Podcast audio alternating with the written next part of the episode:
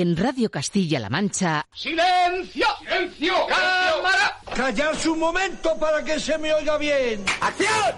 Estamos de cine. Amigos, siempre recordaréis este día como el día en que... ¿Estás listo? ¡Oh, sí! ¡Hasta el infinito y más allá! ¡Yujú! ¡Lo hemos conseguido!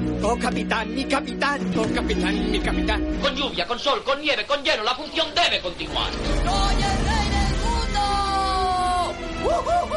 Aquí comienza el programa de cine de Radio Castilla-La Mancha.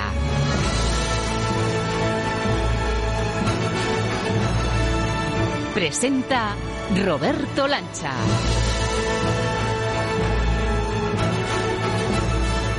Muy buenas a todos, ¿qué tal amigos, señoras, señores? En este último fin de semana de agosto, los del cine seguimos la puesta a punto escuchando el tic-tac, tic-tac. Lo oyes tú también, ¿verdad? Es la cuenta atrás del verano que ya está en marcha y eso también se nota en las salas de cine.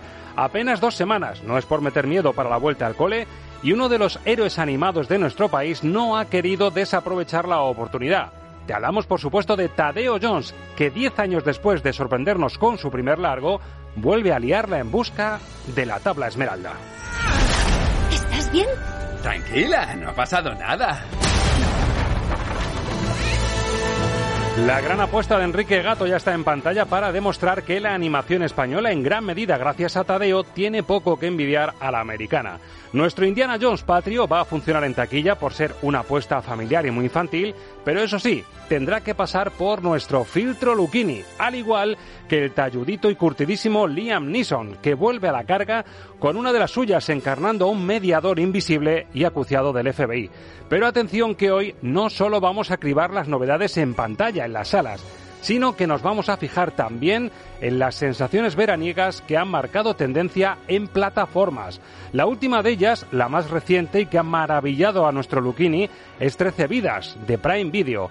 Vigo Mortensen encarnando a uno de los buceadores que rescataron a los 13 jóvenes futbolistas atrapados en una cueva de Tailandia. El espeleobuceo hay que abordarlo con otra mentalidad. Hay que estar algo sonado. Son muy peligrosos.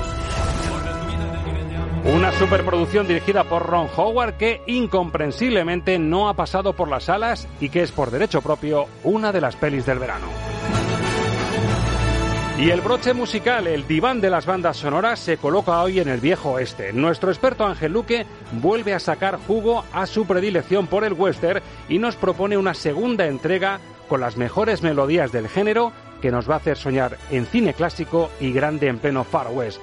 Siguiendo sus pautas, para preservar eso del efecto sorpresa, no te desvelo de momento ni títulos ni compositores. Solo te digo que escucharemos lo mejor de lo mejor de varios de los grandes talentos de la historia del cine.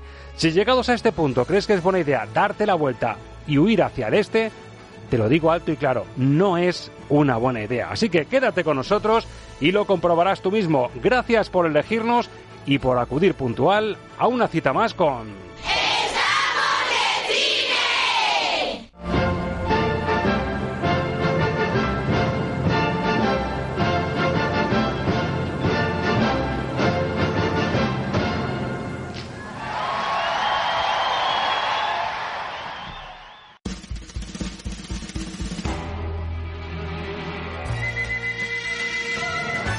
Los estrenos de la semana en el filtro Lucchini.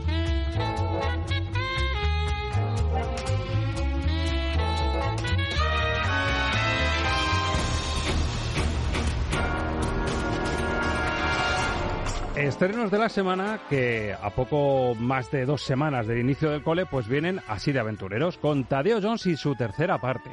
Y para hablar de ella y del resto de estrenos de la semana nos atiende hoy desde la playa, pero haciendo un break en ese descanso, nuestro crítico de cabecera, Alberto Lucchini, muy buenas. Hola, muy buenas. Bueno, en el Levante español, pero con los deberes hechos, ¿verdad? En el Levante español, con los deberes hechos y a punto de que la gota fría vuelva esto un, un infierno. Bueno, muy oportuno que Tadeo Jones, prácticamente en la recta final de estas vacaciones estivales para los más pequeños, por lo menos, y para las familias, para lo que es ir al cine en familia, agotado ya El Padre No hay más que uno tres, la película homenaje a Hombres G, que ha sido uno de los eventos del verano.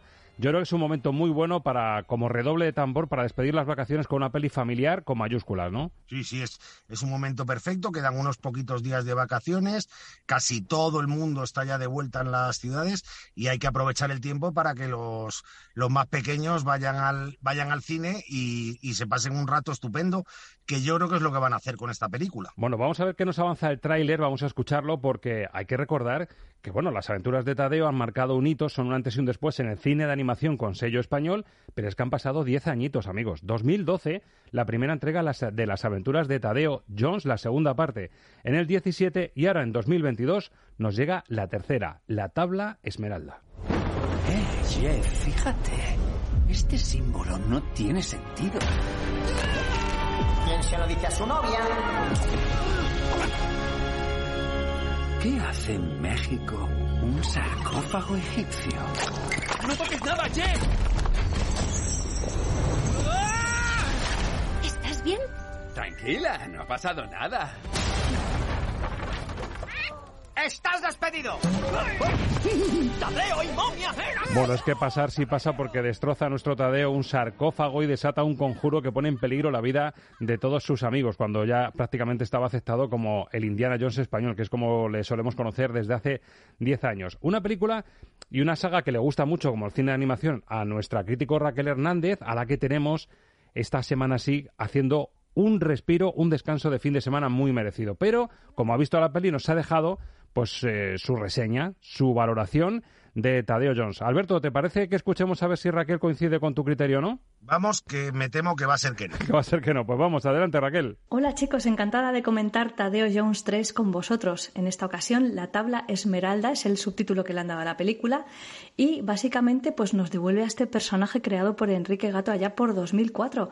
Recordaréis los cortometrajes, luego cómo saltó a la gran pantalla y estamos ya ante la tercera entrega, siendo esta, por tanto, la mayor franquicia de animación española de los últimos tiempos, que sobre todo ha funcionado muy bien fuera de nuestras fronteras. Y bueno, pues ahora, como decíamos, regresa este personaje que viene a ser como el Super López de Jan para Superman, pues aquí tenemos nuestra propia versión, nuestro propio Indiana Jones.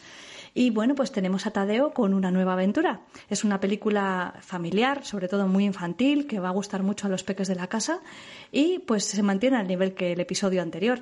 Ya visteis un gran salto de calidad de la entrega 1 a la entrega 2 y ahora a lo mejor ya no nos llama tanto la atención porque tenemos como más establecido el estándar de calidad, pero bueno, se deja ver en las iluminaciones, las texturas, eh, ese viaje que hacemos por un montón de países y es bueno, pues una aventura muy refrescante y bastante, bastante recomendable, pues como decíamos, para las familias y sobre todo para los peques.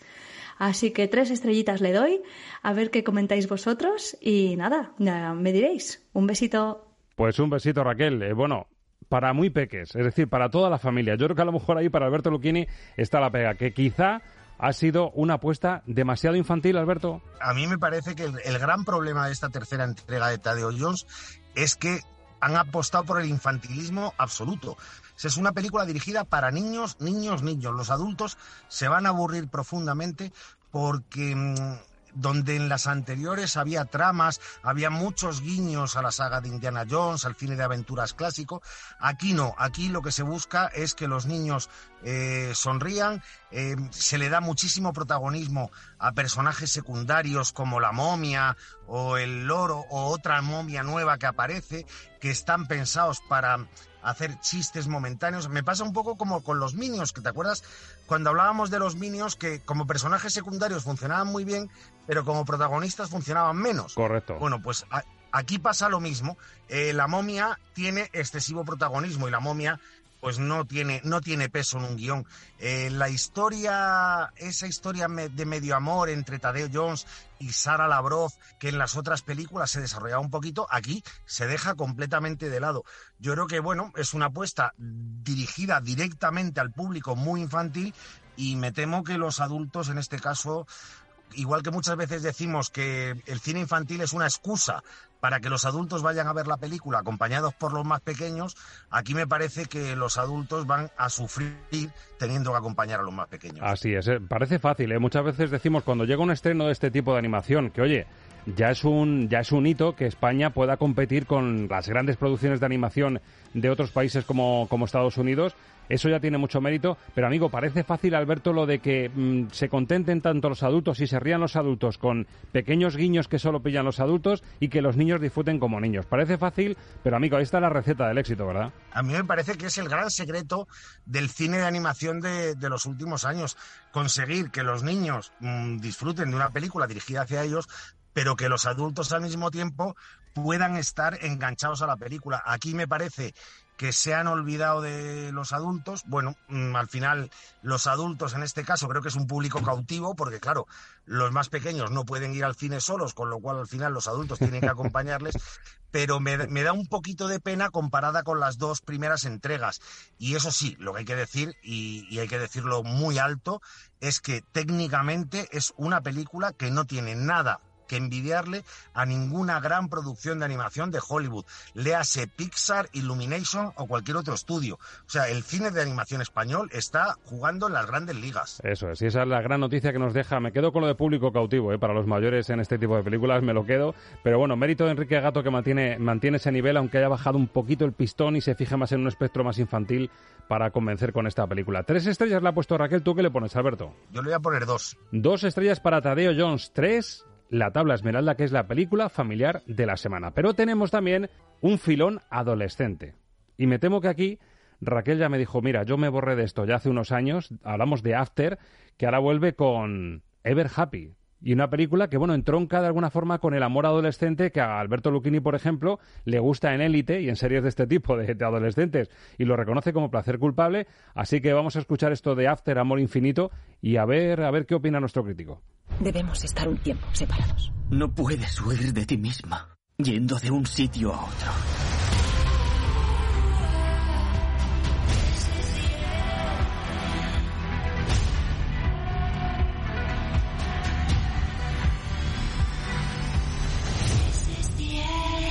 Pero se están peleando por mi libro. No quiero que la gente lea sobre mi vida es nuestra vida. ¿De qué sirve todo lo que sufrimos? Amor y más amor, azúcar con ese toque adolescente, en la dirección Castile Landon, protagonistas Josephine Langford y Hero Finds Typhon. Alberto, cuéntame esto del fenómeno After, que por cierto, en algunas pantallas, por ejemplo en Toledo, y sé que en otras también de Castilla-La Mancha, está viendo incluso maratón de After, antes de ponerse al día con esta, no sé si es la tercera entrega ya de esta saga que es la cuarta, pero cada, uno, se suicida como quiere. Eh, Cuéntame qué te Yo reconozco que.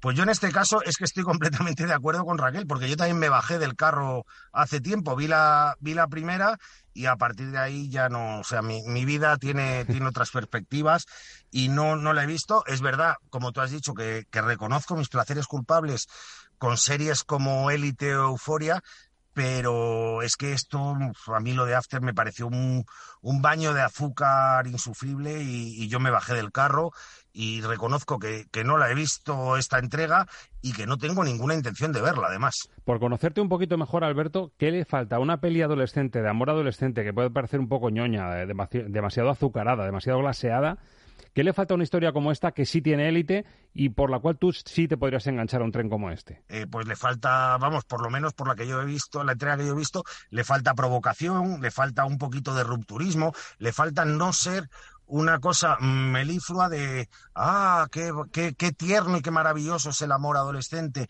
Bueno, yo creo que, que no, no es una saga que, que, que nos pueda interesar a la inmensa mayoría de la humanidad, pero supongo que tiene su público y que, oye, que la disfruten. Y lo que decíamos con las sombras de Grey, que desde luego la despejamos aquí en cuanto a calidad cinematográfica, pero oye, si arrastra y de repente hace que haya colas en los cines y que vuelva al público adolescente, se haga taquilla y el cine se revitalice, aunque sea con un producto menor como este, bienvenido sea. Bienvenido sea. Y no solo, no solo eso que dices tú de las taquillas, es que si una película como esta funciona muy bien, es dinero que va para la industria y dinero que a lo mejor se invierte en hacer otro tipo de proyectos más interesantes, con lo cual, bueno, mm, yo estoy completamente a favor de que exista este tipo de películas. No es el cine que está pensado para mí, creo que tampoco para ti.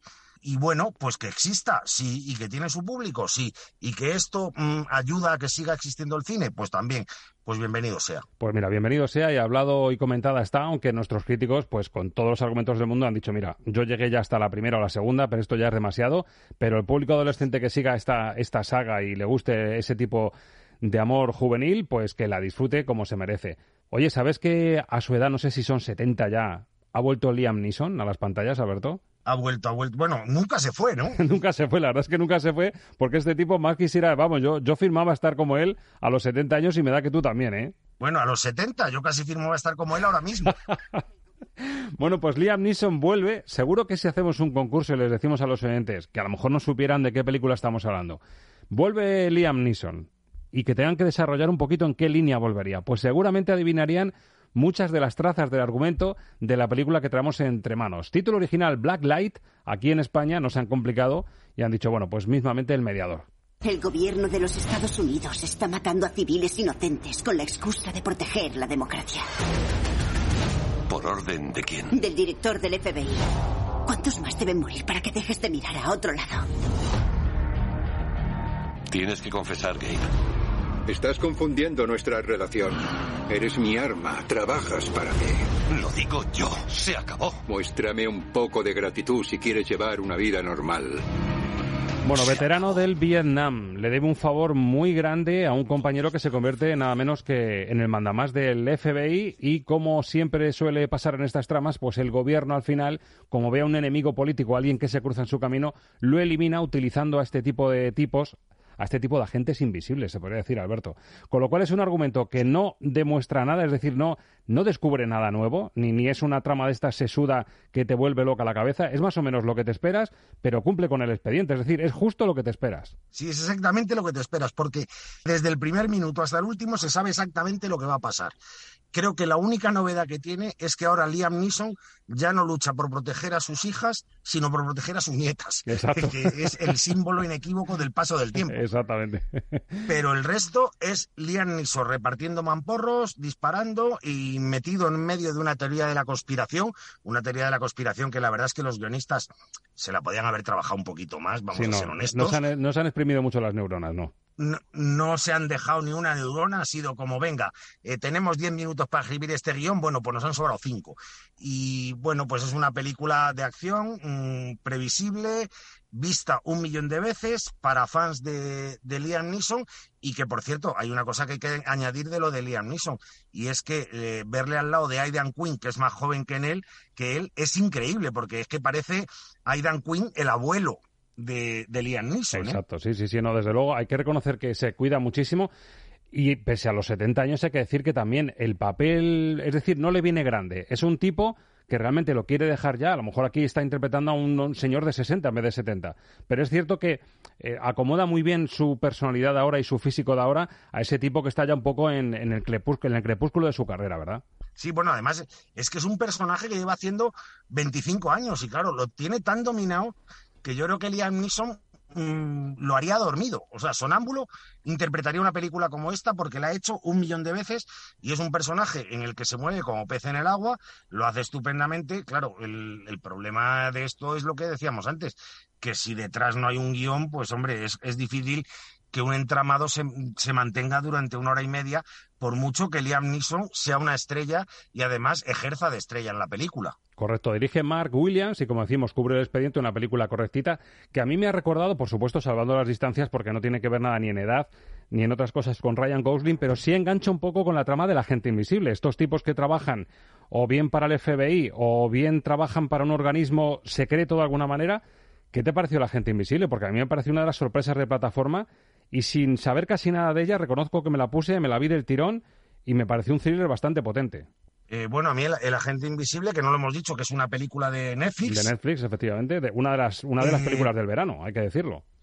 Ha sido uno de los grandes estrenos en plataformas del verano y, y a mí es una película que mm, durante sus primeros dos tercios me gusta mucho, me gusta mucho, a pesar de que la puesta en escena de los hermanos rusos a ratos es un poquito discutible porque eh, a veces se lanzan un poquito al mundo epiléptico, ¿no? con, con, una puesta en escena demasiado mm, vibrante y frenética.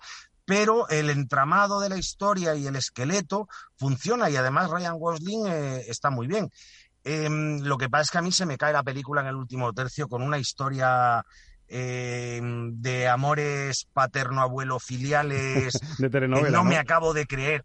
Es que no me la acabo de creer en ese tipo de personajes. Y ahí es donde engancha también un poco con el mediador, ¿eh? porque aparte de ser un agente invisible y un tipo gris que está oculto, que además el, título original es el, el, hombre gris, engancha también con esa protección la niña pequeña o la niña preadolescente, con lo cual ahí tiene también otro, otro punto de encuentro. Y bueno, al final es que resulta que el punto flaco de todos los agentes asesinos especiales al servicio del, FBI van a ser las nietas. Bueno, es, la nueva moda. Exactamente. Oye, puntuamos las dos. ¿Qué le pones al mediador sobre cinco estrellas? La, la que ha llegado a las pantallas con Liam Neeson de protagonista. Pues un uno y medio. Uno y medio. ¿Y a la gente invisible qué le habrías puesto? Un tres. Un tres. Pues yo a la gente invisible le pondría tres y medio y al mediador le pongo un dos y medio, un aprobado justito porque cubre el expediente. Con lo cual, dos de los fenómenos parecidos de este verano, una está en pantalla y otra sigue en plataforma todavía, pues quedan puntuadas. Bueno, y me comentas, porque más allá de esto es verdad que ha habido un aclarado bastante potente a, Tadeo Jones y After, por supuesto, con públicos totalmente dispares, pero llega un documental que me has dicho que se va a poder ver en, en la cadena Renoir y por tanto en Guadalajara que se llama Fire of Love y que es un documental sobre dos auténticos frikis, una pareja que además se hace pareja y se hace matrimonio por su amor por los volcanes. De ahí el nombre Fire of Love, el fuego del amor. Ella es Katia y él es Maurice.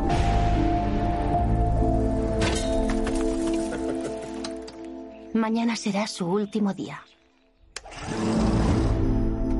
Dejarán atrás cientos de horas de metraje miles de fotografías y un millón de preguntas. Un documental dirigido por Sara Dosa. Desde luego las críticas son excelentes, son imágenes reales porque son ellos los protagonistas y son, son imágenes rodadas en tiempo real cuando estaban eh, obsesionados durante dos décadas por, por irse a volcanes y, ver su actividad. Alberto, ¿qué tiene de especial? Porque esto a priori parece una fricada, si me permites el, la expresión. Bueno, no, no, te lo permito y además te doy la razón. Es una fricada porque eran dos frikis. Totalmente. Lo que pasa es que el, el resultado del documental es fascinante. Es un documental en el que ha intervenido, en cuya producción ha intervenido eh, National Geographic. Y lo que hace es eh, recoger todas las grabaciones que hicieron este matrimonio, que eran dos franceses, que estaban obsesionados con los volcanes. Bueno, uno se obsesiona con cualquier cosa, pues a ellos les dio por los volcanes y se conocieron y, y se hicieron pareja y se dedicaron a recorrer todos los volcanes del mundo, sobre todo cuando estaban en erupción, para intentar encontrar la fórmula de que los volcanes eh, dejaran de matar gente. Y bueno, al final ellos, mm, y no es un spoiler, porque en el tráiler se ha dicho al principio, acabaron muriendo en una erupción de un volcán en Japón. Lo que pasa es que por el camino grabaron unas imágenes eh, que son tremendas, o sea, eh, fascinantes, bellísimas, horrendas pero preciosas al mismo tiempo de, los volcanes en erupción, casi se metían en los cráteres en, en plena en plena erupción y, eran dos, dos locos de la vida que, que sí, que, que, efectivamente eran unos frikis y la película es una fricada. El, el único pero, fíjate, que le pondría yo a esta película mm, no es al montaje, no es a la dirección, no es a la selección de imágenes, porque la selección de imágenes ha debido ser terrible, porque ellos dejaron cientos y cientos de horas, claro, para dejarlo en hora y media, pues imagínate la selección. Simplemente me molesta un poquito que la voz en off que comenta las andanzas de estos dos vulcanólogos apuesta quizá excesivamente por ser muy poética. Mm, si no me hace falta más poesía que la que me están dando las imágenes. Entonces, bueno, es una decisión de, la directora y, vamos a respetarla, pero no a compartirla. Claro, si me permites, con el título del Fuego del Amor ya, ya intuyes que la voz en off va a ser un poquito poética, ¿no? Claro, pues eso, ese es el único fallo y que hace que la película no sea la grandísima película que podría ser, sino que se quede en una gran película. ¿Cuatro estrellas? Cuatro estrellas. Cuatro estrellas para El Fuego del Amor, que es el documental curioso de esta semana y el que nos recomienda Alberto Luquini, ya que, como decimos, eh, se va a poder ver en, la cadena Renoir y, llega, por ejemplo, a cines de, Guadalajara. Y ya que hablamos de plataformas, teníamos pendiente también, porque el otro día hicimos un balance del verano, Alberto, si recuerdas, y estuvimos hablando de las pelis que han sido las que más nos han gustado, las que menos, pero claro, nos dejamos de lado las plataformas, hemos hablado de, de la gente invisible, y te tengo que reconocer que el otro día, pues hablando un poco, preparando la sección y, y whatsappeando, que por tu culpa anoche dormí bastante poco porque me dieron las dos de la mañana buceando en una cueva en la que pasé dos horas y pico de agobio tremendas. Y tú tienes la culpa, compañero. Bueno, la culpa no la tengo yo, la culpa la tiene Ron Howard, ¿eh? Ron Howard y Prime Video, porque otra de las películas, además reciente, que lleva una semana o, o menos en, en, plataforma, ¿no? Lleva así 10 días. 10 días, estamos hablando de 13 vidas. La aproximación, detallista, minuciosa, superproducción de Ron Howard, un señor con un peso en Hollywood. Es verdad que lleva mucho tiempo sin, sin hacer grandes películas, hizo toda la saga de, de, Inferno y del Código da Vinci, pero ahora asume el reto, además acompañado por Colin Farrell, por Vigo Mortensen, por Joel Edgerton, por Tom Bateman, es decir, repartazo, superproducción para recrear la encerrona que sufrieron. Trece chicos de un equipo de fútbol en Tailandia, que además está basada en hechos reales, los chicos que junto a su entrenador para rematar el día después del entrenamiento no se les ocurre otra cosa que meterse en una cueva de la zona de dos kilómetros y pico cuando estaba a punto de, de, descargar sobre la zona una lluvia de esas monzónicas que les, les atrapó durante días. Trece vidas es una de las películas del verano y la dirige Ron Howard. Las recomendaciones de Lucchini y por ello hablamos de ella. Ah, hola Rick, ¿estás siguiendo lo de Tailandia? Lo de los niños atrapados en la cueva. Estamos en la lista de buceadores de rescate. Es una cueva para turistas. Parece fácil, pero cuando se inunda es imposible.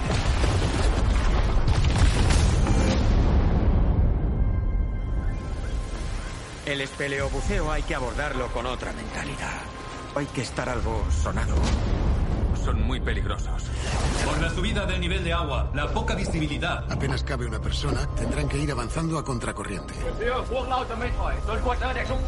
Una película claustrofóbica, agobiante, pero tan bien hecha, con tal equilibrio y con tal detalle, que yo creo que es casi de obligado cumplimiento, porque una cosa es recordar la hemeroteca, todo lo que se contó, con las televisiones ya que se volcaron en, en esta historia tan truculenta, pero la precisión con la que lo hace Ron Howard, o sea, un tipo de Hollywood que ha hecho puro artificio, yo creo que es el gran, el gran mérito de la película, Alberto, que, que es casi obligado cumplimiento para saber mmm, cómo algo tan imposible fue posible. Sí, bueno, es que de hecho la película se podría titular Lo imposible. Lo imposible, como, porque, como la de Bayona. Eh, perfectamente, porque ese rescate es eh, era imposible. Los que sabemos un poquito de, de submarinismo, cuando en la película se habla de inmersiones de cinco horas a través de pequeñas cuevas donde apenas si el buceador puede pasar mmm, tocando con los lados, o sea, nos entra la claustrofobia y, y te estoy hablando de gente que ha buceado imagínate para la gente normal, claro. Eh, bueno, la recreación de, este rescate, que, todo, bueno, yo creo que todo el mundo más o menos lo recuerda porque salió en todos los medios de comunicación, fueron buceadores y espeleólogos de todo el mundo a Tailandia a buscar a estos chicos. Eh, la recreación es impresionante, a mí me parece una superproducción. De, de altísimo nivel, con un presupuesto enorme, eh, en efectos especiales, en tomas submarinas, eh, en reparto, que no entiendo, o sea, no me entra en la cabeza, primero que esta película no se ha estrenado en los cines, porque en los cines hubiera sido una película impresionante, pero es que tampoco me entra en la cabeza que ni siquiera la plataforma que la ha estrenado haya apostado por ella y le haya hecho una promoción medio digna, es, es algo que no entiendo. Y yo, yo si, no por, es, no por, ti no me entero de, del estreno de, de, 13 vidas y estaba reciente, y como dice Alberto, es una superproducción, el nivel de la, la, la calidad de la fotografía es impresionante, es lo que tú dices, es para ver en pantalla grande. Y luego, claro, es que tienes a un Colin Farrell, tienes a Vigo Mortensen, a Joel Edgerton, posiblemente son de los tres actores mmm, punteros del momento. Y además lo de Vigo Mortensen va, a, va, más allá del deber, o sea, uno de los papeles más contenidos y más precisos que le he visto, ¿eh? Sí, sí, Vigor Mortensen hace un personajazo que yo creo que es de los grandes papeles de su carrera. O sea, es decir, ahora mismo me dices, tienes que recordar dos, tres papeles de, de Mortensen, pues este sería uno de los tres que elegiría. Y, y la película, ya digo, es que me parece una superproducción fantástica, muy bien dirigida, con un juego con, con los sonidos, porque dices tú la fotografía, la fotografía es espléndida, pero esos sonidos cuando están debajo del agua, atravesando las cuevas, que, que funciona perfectamente, no sé, yo es una película que me, que me dejó eh, pegado a la butaca, es angustiosa, eh, es una película que se pasa muy mal y fíjate que sabemos el desenlace, o sea, mm, el mérito que tiene Ron Howard es que crea un suspense y crea una tensión y crea una emoción tremendas aunque sabemos cómo va a acabar la historia, que eso tiene mucho más mérito que cuando haces una película de asesinatos para ver quién es el asesino, no. Aquí sabemos desde el principio cómo acaba. Y sin embargo, mm, lo, pasamos mal durante dos horas y media. A mí me parece una película mm, apasionante y fascinante. Y yo te confieso, mira, me estaba dando, me puse un tope, dije, mira, si me dan las dos de la mañana paro y la acabo de, la acabo mañana. Pero no, no pude, no pude porque una vez que te metes, dices, ¿cómo dejo aquí eh, la cosa, si quedan X por salir o, por rescatar, ¿cómo lo dejo aquí? Al final la ves del tirón con muchísimo gusto, porque es verdad que lo convierte en un thriller que te atrapa.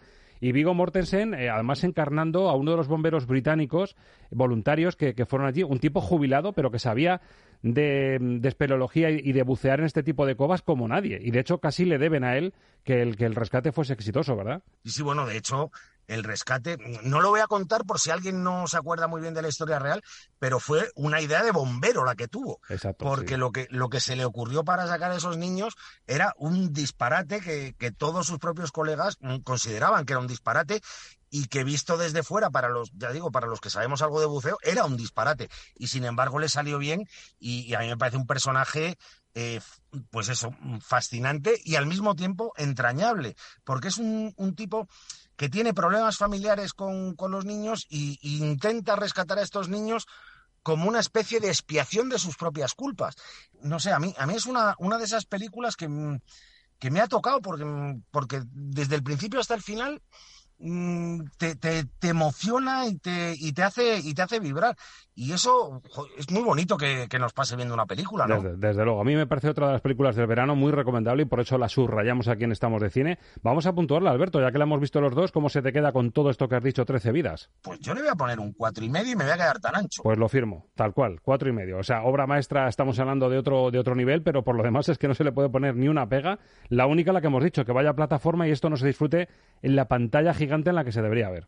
Efectivamente, ese es el mayor defecto de la película. Pues cuatro y medio para la última película de Ron Howard que se puede ver en Prime Video, pero Raquel también nos trae su recomendación. Ya saben ustedes que es experta en series, que de hecho a partir de septiembre, a partir del 10 de septiembre, volvemos también con una hora de duración el programa de, de series, estamos de series, pero ella se ha fijado en Disney Plus, nos vuelve a los 80 porque también Disney Plus ha hecho un flashback a los 80 para contarnos una historia rompedora que no hubiésemos asociado de primeras a Disney Plus, Predator porque por primera vez una de las nuevas películas de Predator, de esta saga maravillosa que tanto nos gusta a los amantes de la acción, ha llegado directamente a plataforma, en este caso a Disney Plus. Eh, ¿Qué os puedo contaros? Es la primera película ambientada en el siglo XVIII, nos hace ir hacia atrás, así que es una suerte de precuela, aunque en realidad no llega a conectarse de ninguna manera con las otras películas, pero sí que es cierto que nos lleva a una ambientación completamente distinta que no habíamos visto hasta ahora. Nos lleva a la tierra de los Comanches, a esas grandes llanuras donde se estrella la nave de un Yautja. Y entonces tenemos a una protagonista femenina, que es una mujer que quiere ser cazadora y que, digamos que se está intentando quitar de encima ese estereotipo de tener que estar en su tribu ayudando y en las tareas un poco más domésticas.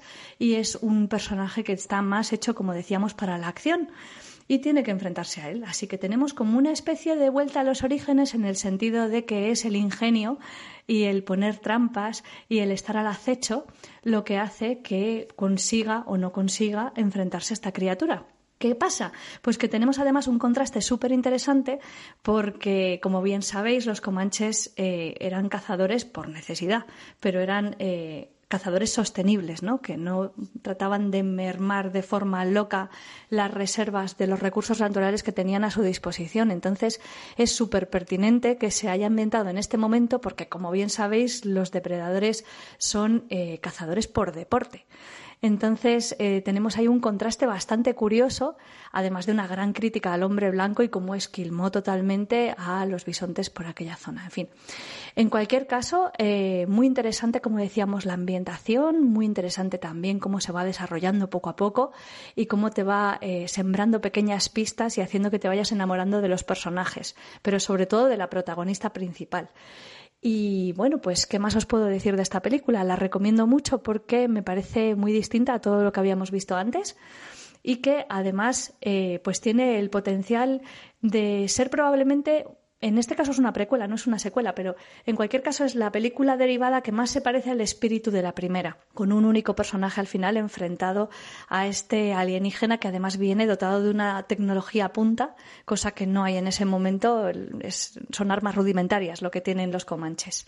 Así que no me enrollo más, sí que os digo que creo que, que es una película que demuestra que hay margen de maniobra para hacer cosas distintas y trabajar nuevos escenarios, aunque sea en franquicias tan ultra conocidas como la de Depredador. Y con esta última observación eh, lanzo una bomba de humo y me esfumo. Un abrazo. Pues se esfuma, Raquel. ¿Te ha convencido, Alberto? ¿Te apetece zambullirte otra vez en, en la saga de Predator? Pues debo decir que no. No, no, no te apetece nada el bicho este.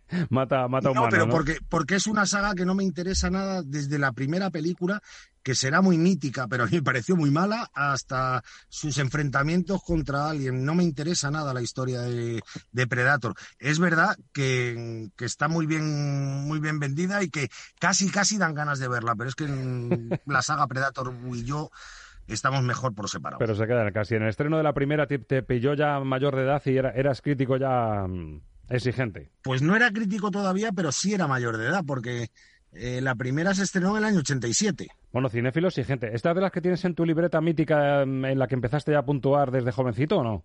Esta está puntuada en mi libreta mítica y, y con 18 años recién cumplidos le puso un peloto. Entonces ya entiendo por qué no tienes ninguna intención de, de zambullirte en el universo de Predator. O sea, una, una bola negra le pusiste al primer depredador. Sí, y no la he vuelto a ver desde entonces, evidentemente.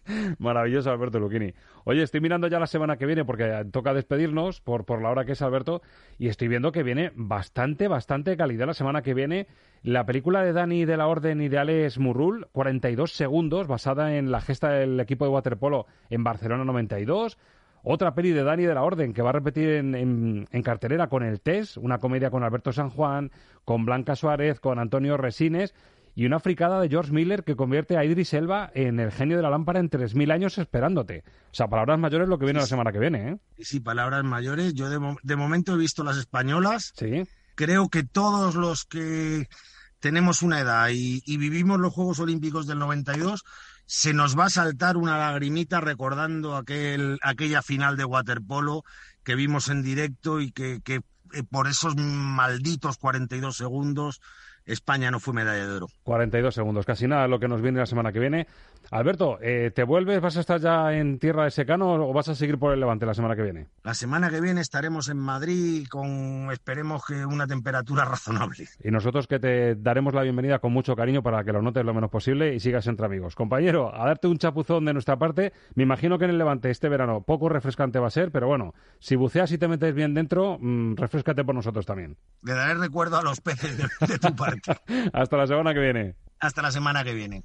¿Llevas mucho sin ir al cine? Me llamo Máximo Décimo Meridio. ¿Ni recuerdas cuál fue la última película? A Elsie Walsh le haré una oferta que no rechazará. No te subestimes. La primera regla del club es no hablar del club de la leche. En Radio Castilla-La Mancha te haremos recordar cuánto te gustaba estar de cine. ¡Lo he enviado al futuro! Yo soy tu padre. ¡Eres una Goonie! ¿Nos oyes? Te escucho. Radio Castilla-La Mancha. Estamos de cine. Con Roberto Lancha. Los sábados desde las 10 de la mañana. Radio Castilla-La Mancha. La radio que te escucha. Por si no nos vemos luego. Buenos días, buenas tardes y buenas noches.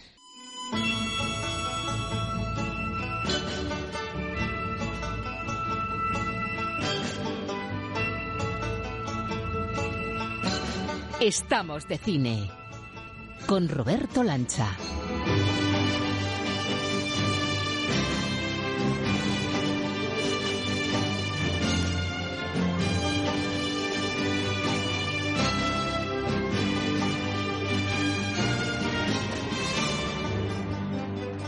Qué bien suena el western en la radio, Ángel Luque, muy buenas. El western suena bien en la radio, suena bien en la tele, si lo pones, por supuesto, suena bien en cualquier parte. Y en pantalla grande ya ni te cuento. En pantalla grande sí. Además, cuando se tiene la experiencia de verlo, demuestra que es un gran género. Bueno, recordamos en nuestra primera entrega, que sonó por supuesto la dirigencia, como decimos, pero sonaron clasicazos como El Álamo, Horizontes de Grandeza, La Conquista del Oeste, Los Comancheros y por un puñado de dólares. Casi nada la selección. Pero ahora es cierto, yo te diría, ¿no es verdad, Ángel de Amor, que en este apartado Arilla, más clara la luna brilla y nos sale una segunda parte incluso mejor? Pues yo creo que es verdad, sí. Incluso arrimado, ¿eh? Has visto, fíjate, y no está escrito esto, ¿eh? ¿Vamos a por ella entonces? Venga, vamos con ella. Bueno, me propone Ángel Luque empezar esta segunda entrega de Joyas del Western, segunda parte en Estamos de Cine, remitiéndonos al año 48. Otra vez John Ford y una peli titulada Ford Apache. Lo que ves es lo que oyes. Música para soñar cine con Ángel Luque.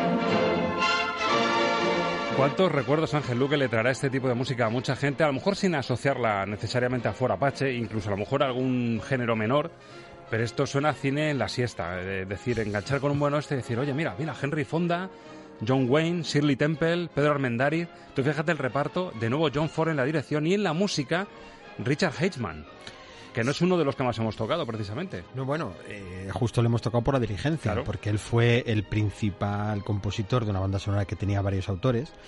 Y aquí siguió colaborando con, con John Ford. Ya comentamos en su momento que John Ford no era muy amante de mantenerse eh, fiel a un compositor.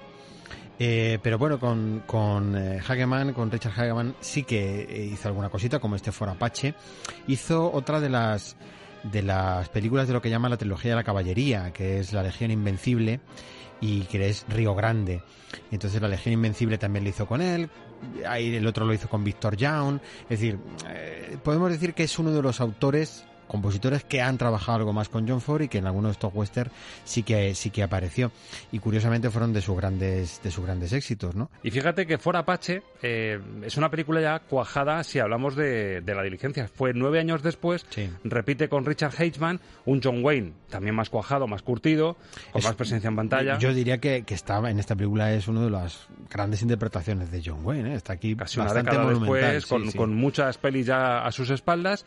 Y la segunda, a mí me encanta porque mm, esto de los títulos y las traducciones es un mundo, todos lo sabemos, ti te, encanta eso. Y, y lo que viene ahora pues es un ejemplo de, de- de cómo se puede llegar a, a subtitular en, en español. El título era Teen Star, el original, una cosa como Estrella de Ojalata. Estrella de Ojalata, sí. Año 57 en la dirección otro grande, otro, otro hombre que según lo ves te imaginas cine en pantalla grande en Cinemascope, Anthony Mann. Y aquí la música de otro grandísimo, porque este especial vuelve a demostrar que el western es un gran aglutinador de enormes directores y enormes compositores. Elmer Bernstein componiendo para Anthony Mann lo que fue en España Cazador de Forajidos.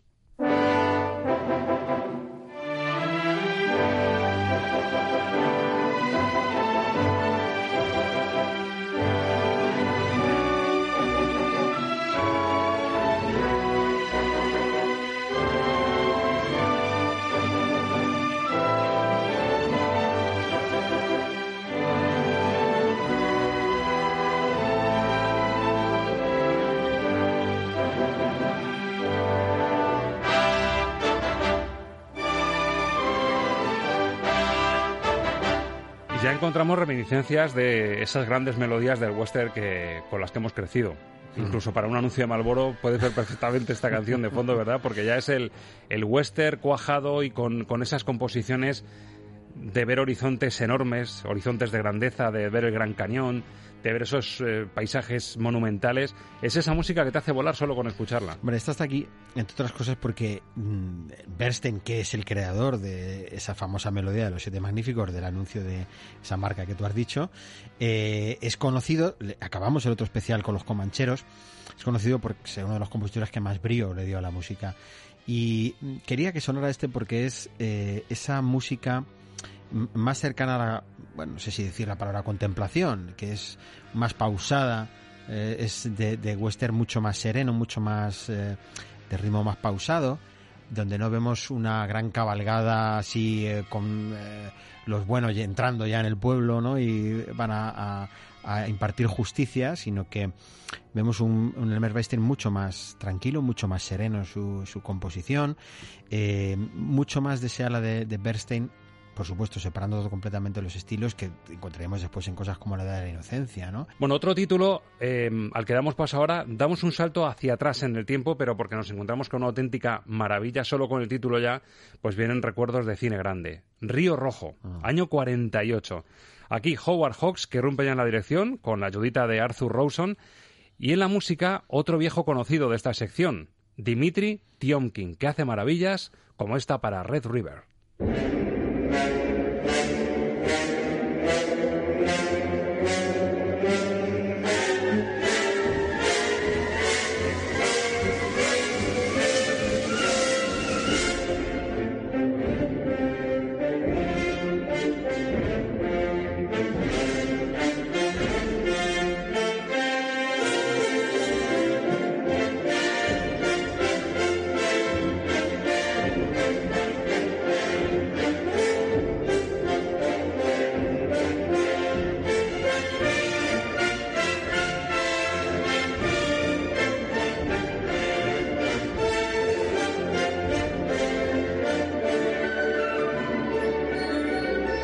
Largo cabalgar de dos personajes justo después de la guerra de secesión, después de haber sobrevivido a una matanza de los indios, un ganadero, John Wayne, y su hijo Montgomery Cliff. Aquí tenemos al galán de la época también mm. metido en el western y que tienen que atravesar y trasladar casi 10.000 cabezas de ganado desde Texas hasta Missouri, con lo cual la aventura está servida. Es que el western también, el MacGuffin que utiliza, es decir, el gancho, el cebito para que vaya la historia como la seda, y más si tenemos a Howard Hawks en la dirección, esto y John Wayne y Montgomery Cliff, claro, esto se te pasa volando. Y si, encima te acompañan esas cabalgadas con esta música de, de Tionkin, pues fíjate.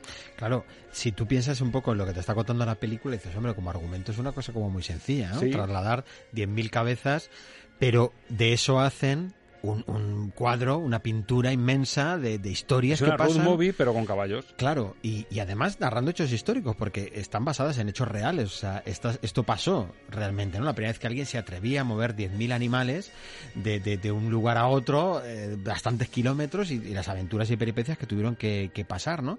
Y de nuevo, bueno, la banda sonora de Dimitri Tionkin, que, que aparece inevitablemente aquí eh, de nuevo porque este es su gran género donde él se desarrolló y dijimos en su momento que, que Tionkin fue el gran eh, el que aportó la gran idea de utilizar un tema cantado dentro de las bandas sonoras de western cuando no era lo, habitual y él aportó esa novedad pero desde luego mm, era excelso a la hora de componer las partes instrumentales ¿no?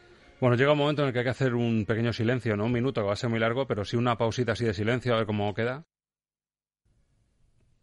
1956. Una película llamada en España Centauros del Desierto, The Searchers, dirigida por John Ford. Posiblemente, decíamos que La Diligencia era posiblemente la primera gran obra maestra del género western y con Centauros del Desierto para muchos estamos hablando de la auténtica obra maestra del western y la que demuestra, como tú decías Ángel, que es un género que va más allá y que puede colocar a la condición humana en el centro de atención y convertir una película que parece de aventuras o de un personaje solitario en algo mucho más, en algo que trasciende al género. Y yo creo que Centauros del Desierto es el ejemplo. ¿A quién encargó John Ford la composición de Centauros del Desierto? Pues a otro grande del cine y de la composición como es Max Steiner.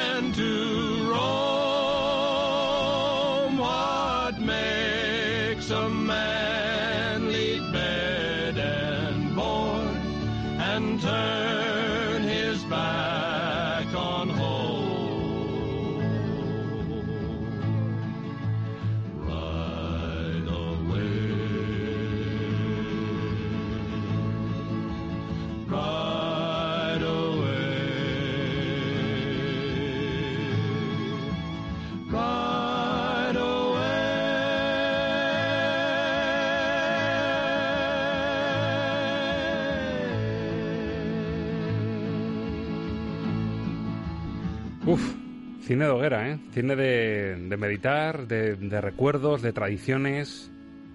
Una maravilla. O sea, Sí. esto, es- esto sí que te hace volar con la imaginación. Fíjate que John Ford no era muy partidario de, de meter canción, de meter canción. Lo que pasa es que en esta época, ya más cercana a los 60, eh, mm, el género western ya va encontrando en el country, en la música country, como un reflejo, ¿no? Estamos casi llegando al final de- del género y entonces el género comienza también a modernizarse un poquito musicalmente hablando.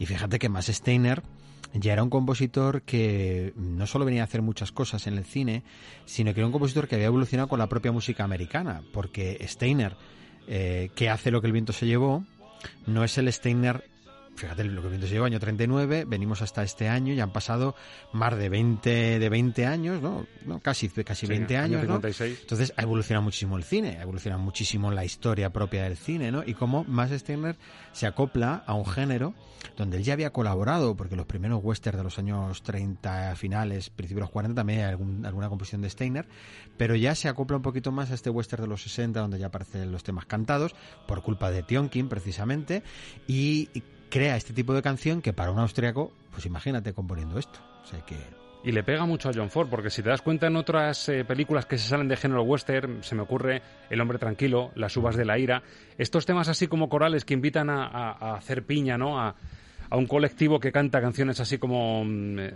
muy muy castizas, le, le pega a John Ford, o sea que, que tiene su lógica que, que incluso en el western también recuperas un tema cantado como este. Sí, o sea, quiero decir, en este sentido John Ford, no, se- no- como ves, no, no tendría un compositor claramente definido para un estilo propio, no, no, no es eh, director de compositores y lo mismo le valía más Steiner como los que hemos nombrado antes, ¿no? Realmente, y era poco exigente en ese sentido de la música, no era, un, no era una de las cosas que más le preocupaba. Seguro que Ford- era bastante más ¿eh? Bueno, ya, los- ya sabemos cómo era el carácter, lo hemos comentado alguna vez.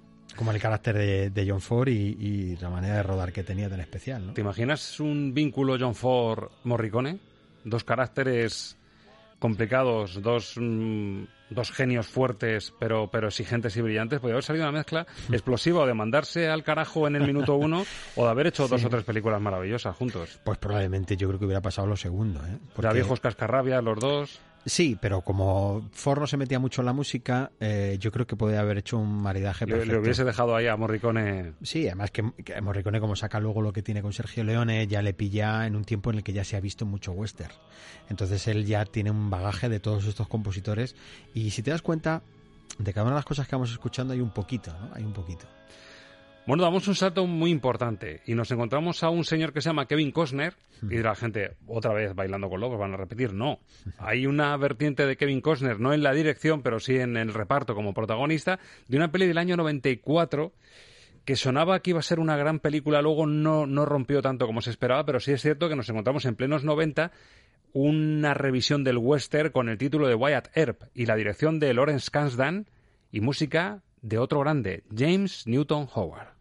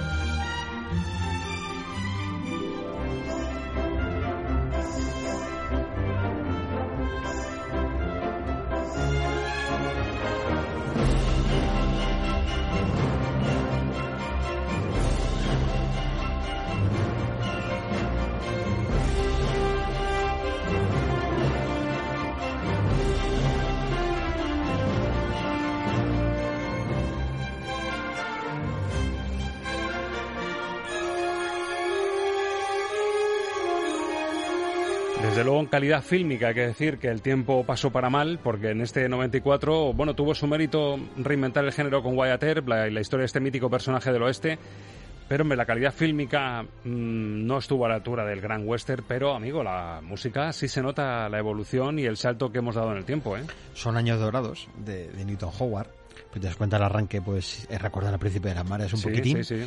Eh, y luego además este, ese estilo lo utiliza, por ejemplo, de los animales fantásticos. Mm, eh, Howard en ese sentido domina bien estos registros y esta banda sonora de Earp es una gran olvidada y es una magnífica banda sonora, entera, ¿eh?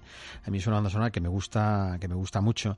No cae en el pecado de plagiar mucho el sonido western, tiene estos momentos de brillo donde eh, puede recordar un poquito al estilo western y donde incluso el, sonido eh, puede ser la forma de instrumentar similar, pero, um, pero es mucho más cercano, es mucho más, más ya finalizando el siglo XX, es más, de ese estilo de banda sonora, ¿no?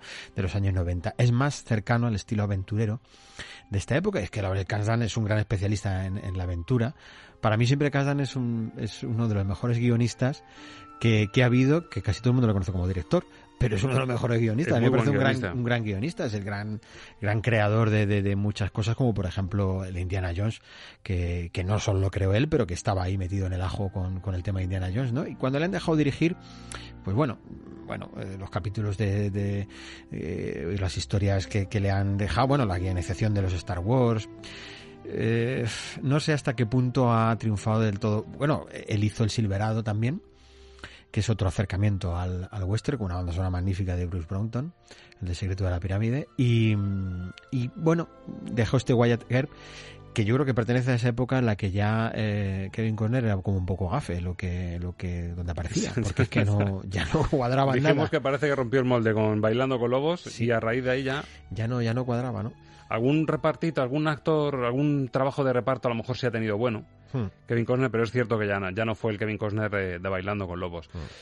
Bueno, nos quitamos el peso de Wyatt Earp, que fue una película fallida con una muy buena banda sonora. Es el ejemplo clarísimo de que hay bandas sonoras que pueden superar con creces en la balanza a la película para la que fueron compuestas.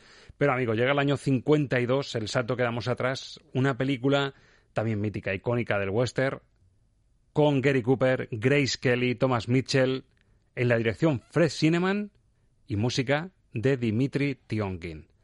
High Noon, aquí en España te va a sonar seguro, solo ante el peligro.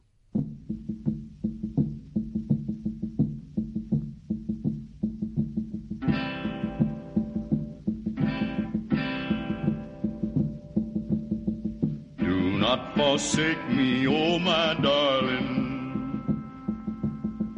on this our wedding day. Do not forsake me, oh my darling. Wait, wait long. I do not know what fate awaits me.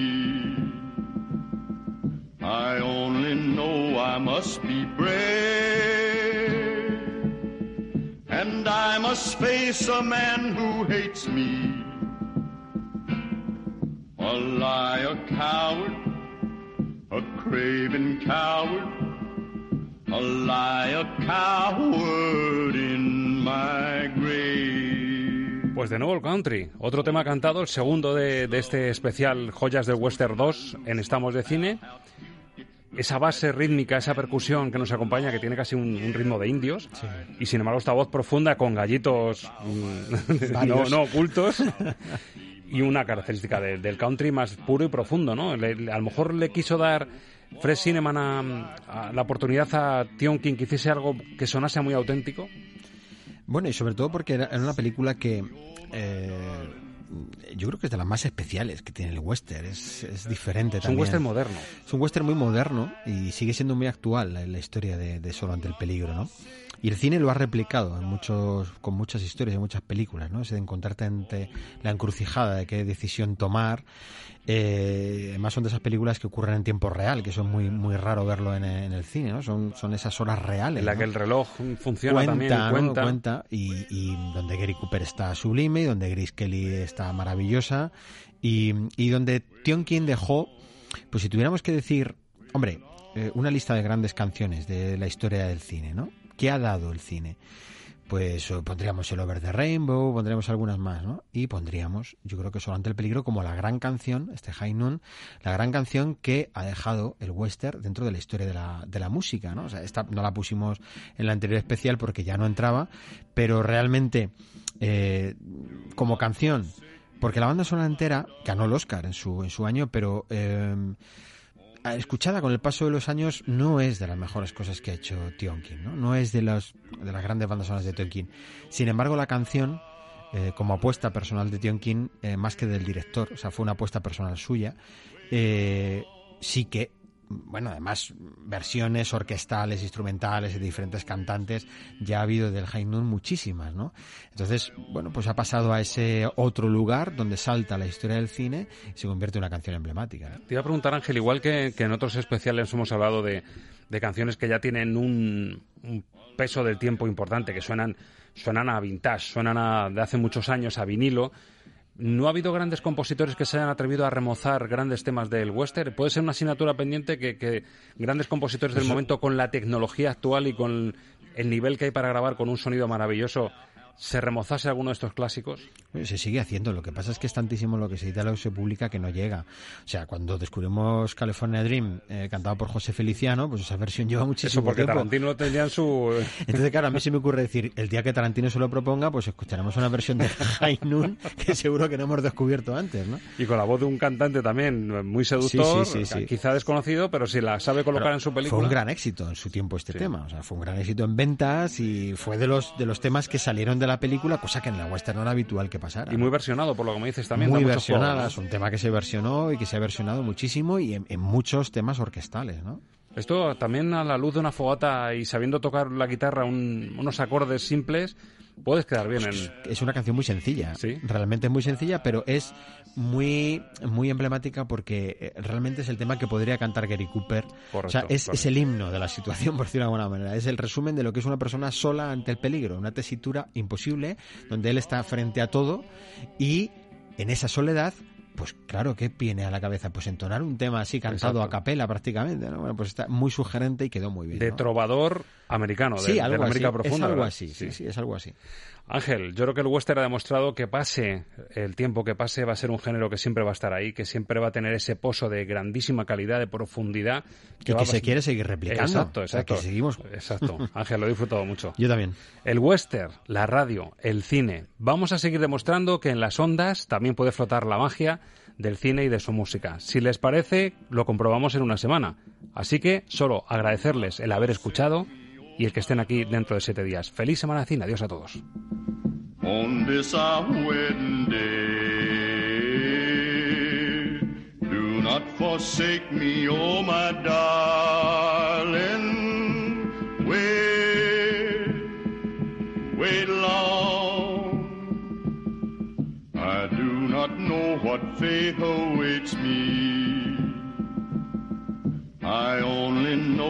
I must be brave.